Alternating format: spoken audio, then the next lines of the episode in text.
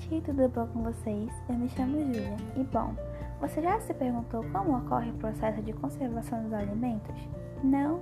Pois bem, fique comigo que hoje eu vou explicar tudo para vocês através do conceito da cinética química.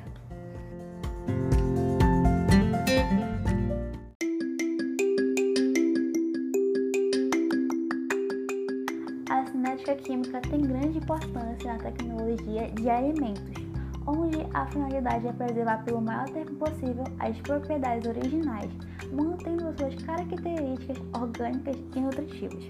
Um exemplo bem prático e bem comum no nosso dia a dia são as geladeiras, que diminuem a temperatura dos alimentos, retardando a decomposição, que, portanto, demoram mais a estragar.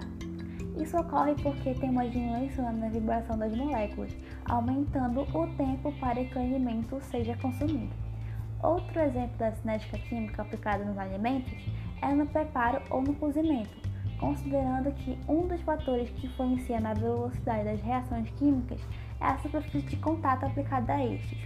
Pois, se a região de superfície de contato for de tamanho satisfatório, aumenta a quantidade de colisões efetivas e, por consequência, a velocidade da reação também aumenta, acelerando o cozimento. Bom, e esses são os exemplos de processos de conservação dos alimentos que envolve a cinética química.